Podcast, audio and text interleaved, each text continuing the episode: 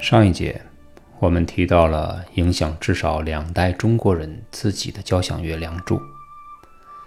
在引子部分，作曲家用低音提琴、定音鼓和小提琴等乐器营造出了一个天地，随之竖琴的拨奏引出了长笛，而后双簧管、中提琴以田园诗般的对话，为一会儿的主题的出现做了很好的情绪铺垫。引子虽不长，却情绪满满。今天，我们继续探讨引子之后的主题。既然是小提琴协奏曲，那么主题部分一定要是小提琴为主才对。刚才我们提到了引子部分的竖琴带出了长笛，而主题部分仍是由竖琴做铺垫，在清爽的八音下。小提琴的主题向我们缓缓地走来。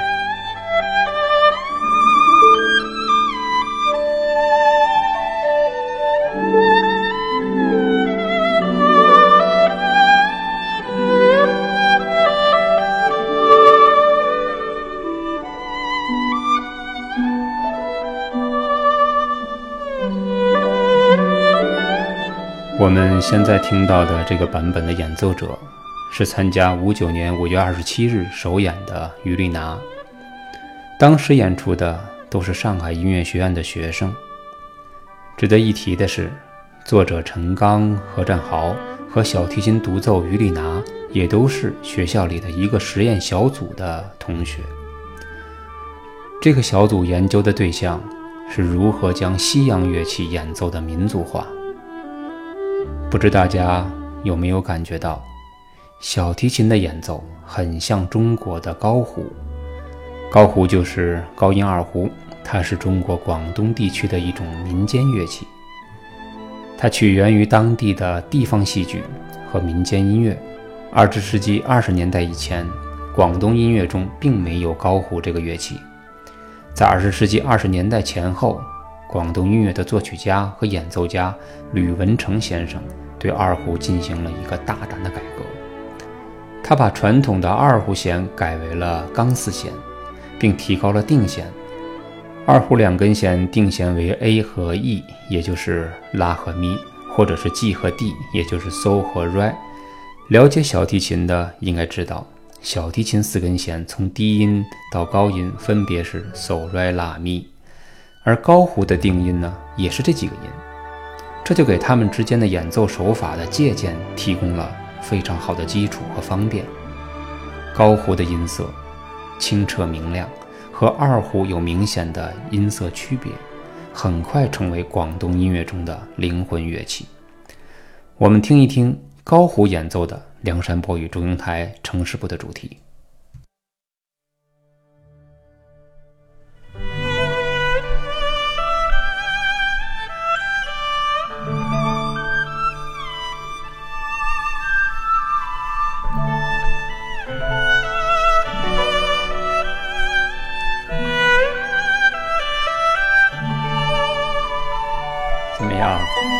傻傻的分不清吧？说实话，他们实在是太像了。其实高胡呢，并不像小提琴，它有着自己演奏方式，是小提琴演奏的太像高胡了。这都是源于小提琴在演奏技法上有了很大的改善。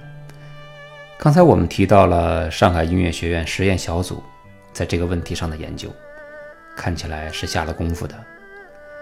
当时研究成员有老师丁善德、贺鲁汀，学生陈刚、何占豪，还有于丽娜等等。后来这些人都成为了中国音乐发展中最重要的人物。现在回过头来谈一谈，小提琴怎么就演奏的和民族乐器高胡一样了呢？了解它呢，有助于我们倾听这首曲子独特的民族味道。所以在这里，我们花一点点时间做一下功课。然后再往后继续。当时他们小组发现，小提琴尽管它有一整套传统的演奏手法，很成熟的演奏技法啊，但是演奏成我们的音乐语言，显然不是完全合适的。那么，如何将这个洋乐器民族化呢？他们发现，滑指的运用非常的关键。什么叫滑指呢？这个滑指到底是什么意思呢？它指的是左手在琴弦上从一个音到另外一个音的运指手法，就是左手在原来的位置上，手指往后移动半音，又回到，又重新回到原来的位置。这种手法也称之为抹音，这是二胡中的演奏方法。大家可以模拟做这样一个动作：找一支笔，看作是琴弦，然后竖立在桌子上。左手半握拳，无名指尖放在笔杆的中间位置，先向上移动，然后再回到原来的地方，这就是滑指了。另外，除了半音的滑指外，还可以加大跨度，也就是小三度的滑指，听起来呢，嗯啊的那种感觉。我们听一听《梁祝》里面小提琴如何运用这一手法的。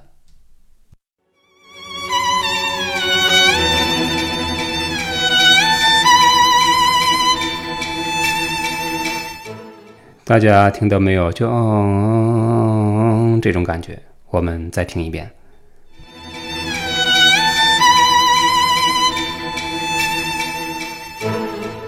我们再找一段，大家再对比一下，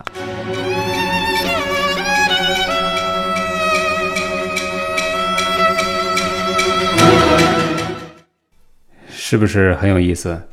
另外呢，还有一种滑指呢，也非常有戏剧性。是大距离的滑指，我国的民间乐器演奏中用的非常的多。在中国的戏曲唱腔中，有一种唱法是从高腔的地方、高音的地方直接滑下来。我们听一听小提琴是如何模仿的，就是这个地方从高音一下滑下来，然后是碎弓。这个碎弓啊，有一种哽咽、抽泣的感觉。我们再来听一遍，好悲凉的声音呐！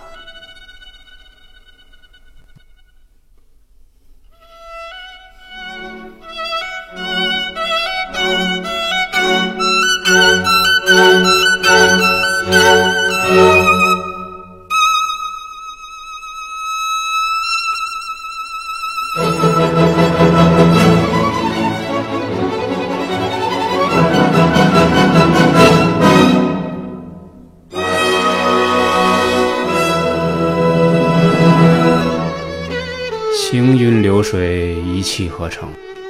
这首曲子实在是太漂亮了，写的。小提琴演奏的是既有西洋的手法，又具备了中国非常独特的民族方式，那非常的难得。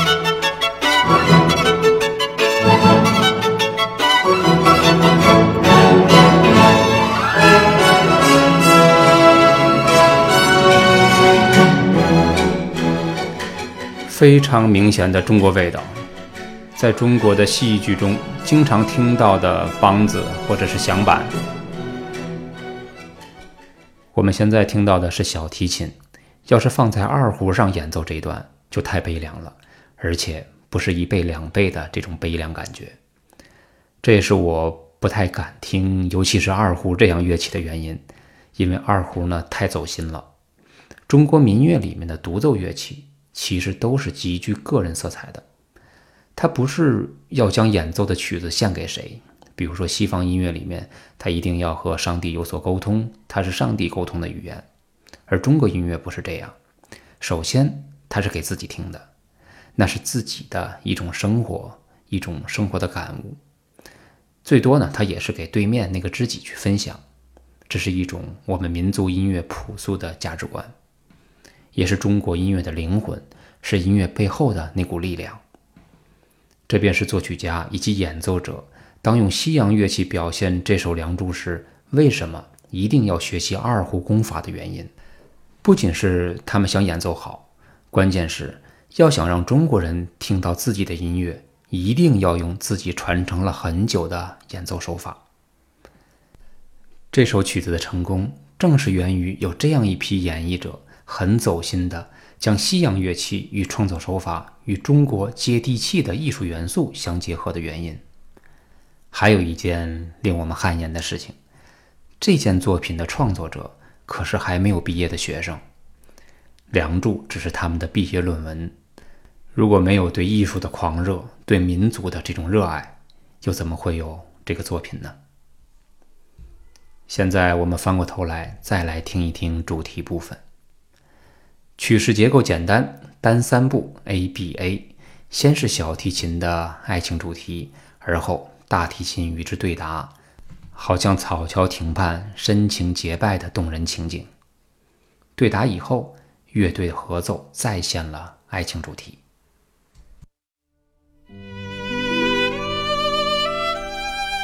和声部分是竖琴，竖琴的爬音，长笛和他对话。这是 A 段。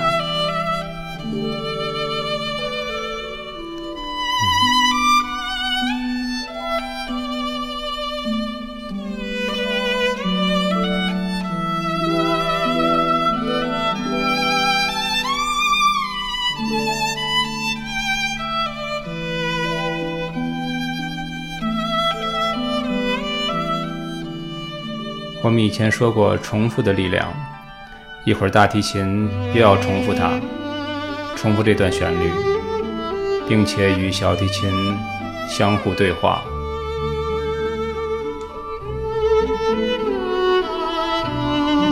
现在仍然是 A 段部分，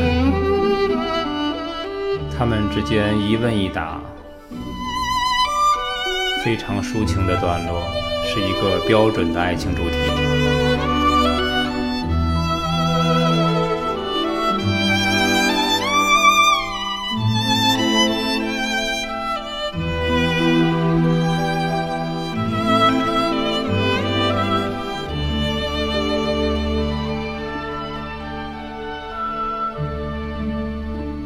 上大提琴该出来了，也就是到了城市部的 B 段，一段非常深情低回的段落，和刚才一段有一个很明显的对比。这段也是用对答的方式来完成的，小提琴一点一点地把旋律拱上它的高潮，这是最高点。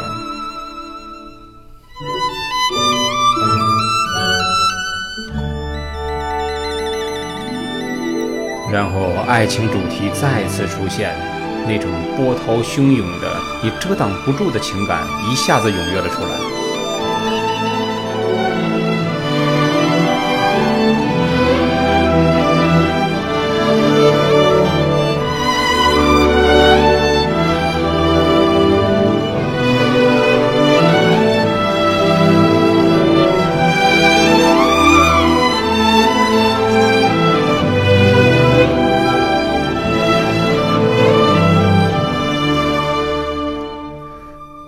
别人怎么看，我觉得中国民间曲调里面充满了生活，它不仅仅是美的，也是活生生的。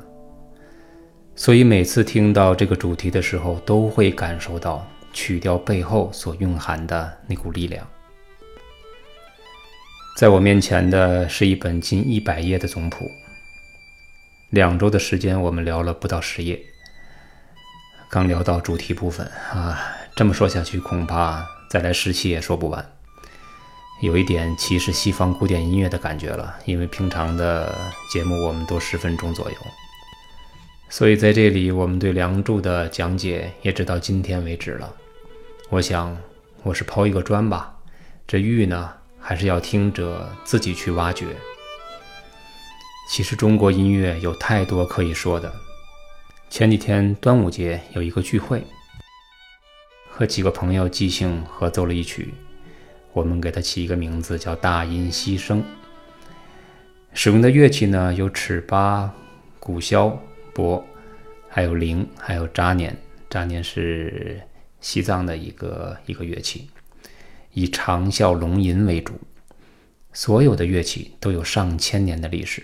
其实乐器的发明都是源于生活，在庆典、祭日、节日中被展现出来。